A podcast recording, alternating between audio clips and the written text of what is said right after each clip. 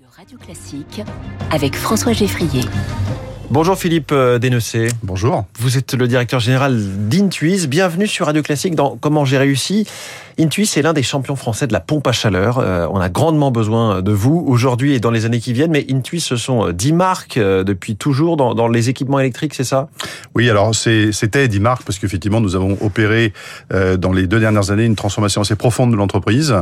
Et à partir des, des 10 marques, on a rationalisé cette identité pour n'en faire qu'une en termes d'identité euh, qui est la marque Intuis, en provenance effectivement de plusieurs marques, Noiro, Campa, Erelec, euh, qui étaient les hmm. différentes marques notamment les plus connues. Et qu'on connaît notamment sur des radiateurs électriques, Exactement, euh, des chauffe-eau. Tout à fait. C'était le, c'était effectivement le, l'identité de, de, de l'entreprise et du groupe. Et on peut parler d'une entreprise industrielle assez historique, hein, puisque 70 ans d'existence. Exactement, 70 ans d'existence pendant lesquels il y a eu un accompagnement de beaucoup de, de, de, changements, beaucoup de transitions, on va dire aussi, entre changement de tension pour commencer, puis le passage au chauffage électrique justement. Changement de tension, c'est quand on est passé du 110 au 220 volts. Exactement. Aujourd'hui, ça nous paraît préhistorique, mais Absolument. ça a été. C'était un gros enjeu. C'était un gros enjeu d'après-guerre. Exactement. Et c'était, c'est là que, qu'est née l'entreprise, dans des ateliers au nord de Paris. Et, euh, et plus tard, avec l'acquisition de pas mal d'entreprises, euh, et les enseignes dont on parlait tout à l'heure, Novaro, Campa, Erelec, qui sont des entreprises qui étaient des spécialistes du chauffage électrique. Et, et comment ça, quel impact ça a eu chez les consommateurs pour ceux qui n'ont pas connu cette période? Alors, euh, bah, un impact très important puisque chacun venait effectivement à l'époque euh, rembobiner ou refaire ses bobines euh, électriques et c'était un vrai enjeu effectivement. Et puis par ailleurs, il y a eu effectivement le, le, programme nucléaire français qui, d'une certaine façon, vous a porté puisqu'il fallait quelque part, on a créé une offre d'électricité, il fallait créer la demande. Absolument, c'était aussi un des enjeux et c'est pour ça qu'on est historiquement un grand partenaire de d'EDF, hein, puisqu'on les a, ils nous ont et on les a accompagnés sur toute une période depuis cette après-guerre effectivement. Alors 250 millions d'euros de chiffre d'affaires chez Intuis, 1200 personnes, euh, basées essentiellement dans les Hauts-de-France, les Pays de la Loire et le Grand Est. Tout à fait. Nous avons, nous opérons, enfin nous concevons, nous développons et nous fabriquons des, ces produits euh, en France uniquement. Euh, six usines basées dans les régions que vous avez euh, rappelées, cinq centres de recherche. On a, on est une entreprise extrêmement innovante euh, où euh, bah, la nécessité de travailler à partir de, de, toutes les recherches, notamment liées à la décarbonation, puisque c'est l'enjeu d'aujourd'hui, bah, fait que voilà, on a, on a une, une vraie, euh, un vrai tropisme, une vraie présence locale avec ses savoir-faire. Et alors, le gros virage pris euh, il y a quoi 15 ans, ça a été celui des pompes à chaleur Absolument. Euh, Qu'est-ce qui vous a mis sur ce créneau qui était à peine naissant et qui aujourd'hui est une évidence? Alors, c'est une évidence aujourd'hui. Effectivement, à l'époque, c'était un peu un pari euh, lié à l'anticipation de ce qu'allait être effectivement le, le, le, le ce qu'on connaît aujourd'hui autour de la décarbonation. Euh, l'anticipation, effectivement, que euh, tout n'allait pas rester simplement électrique mmh. euh, et que par contre, toutes les euh, énergies, notamment, bah, et la, la, raison était la bonne, puisque effectivement, toutes les énergies fossiles allaient progressivement disparaître. C'était déjà effectivement dans l'air dans du temps et une vraie anticipation, une bonne anticipation aujourd'hui. Gros pari, gros investissement donc. Absolument, on a beaucoup investi. Euh, la dernière en date en termes d'investissement, c'est notre euh, multiplication par 4 de la capacité de production euh, dans la baie de Somme. Euh, une inauguration que nous avons fait euh, il, y a, il, y a, quelques mois, mmh. avec cette volonté de s'inscrire complètement à la fois dans l'économie locale et puis dans le, la décarbonation de, de, bah, de, de, tous les systèmes mmh. de thermiques. En fait, Donc vous, c'était il y a 15 ans que vous avez pris ce virage. Plus récemment, le gouvernement pousse très fort. Il veut tripler la production made in France de pompes à chaleur d'ici la fin du quinquennat.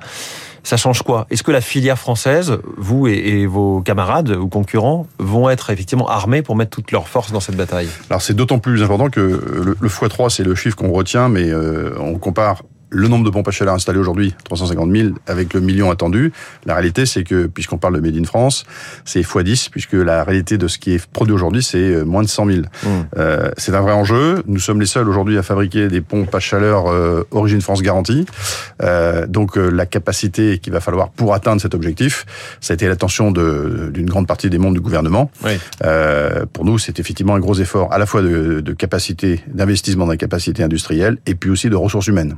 Mais ça veut dire qu'il faut éventuellement des subventions dans, dans ce secteur? Alors, oui, mais c'est pas l'enjeu le, le, plus important. Bien sûr, les aides seront les bienvenues, mais en même temps, c'est plutôt effectivement, je dirais, la capacité à fédérer, puisque nous sommes des entreprises qui sont des grands euh, employeurs euh, dans toutes les, enfin privés, dans les endroits où nous sommes euh, présents, et c'est plus la capacité justement à, avoir les ressources humaines mmh. nécessaires pour pour faire face à cette production supplémentaire. Et en face, la concurrence, elle est étrangère, elle est chinoise? Alors essentiellement une, une concurrence asiatique, hein, effectivement, elle est chinoise, elle est euh, japonaise, elle est euh, coréenne. Euh, Est-ce qu'il y a la même chose que sur les panneaux solaires en même temps, où on observe, euh, c'est un déferlement? Ah ouais. Alors oui, oui, parce que la capacité de production va effectivement euh, aussi décupler hein, à mesure effectivement qu'on entre dans cette décarbonation et cet abandon des énergies fossiles. Donc on n'est pas les seuls à opérer de cette manière. On est les seuls, par contre, à le fabriquer entièrement mmh. en France. Et évident qu'aujourd'hui, euh, le panorama, la configuration euh, des, acteurs euh, à venir va aussi évoluer. Avec une différence de prix pour le consommateur qui représente quoi? Alors aujourd'hui, effectivement, euh, on est, euh, je dirais, très compétitif en termes de prix, puisqu'on a des prix qui sont tout à fait euh, en phase avec ce que fait la concurrence.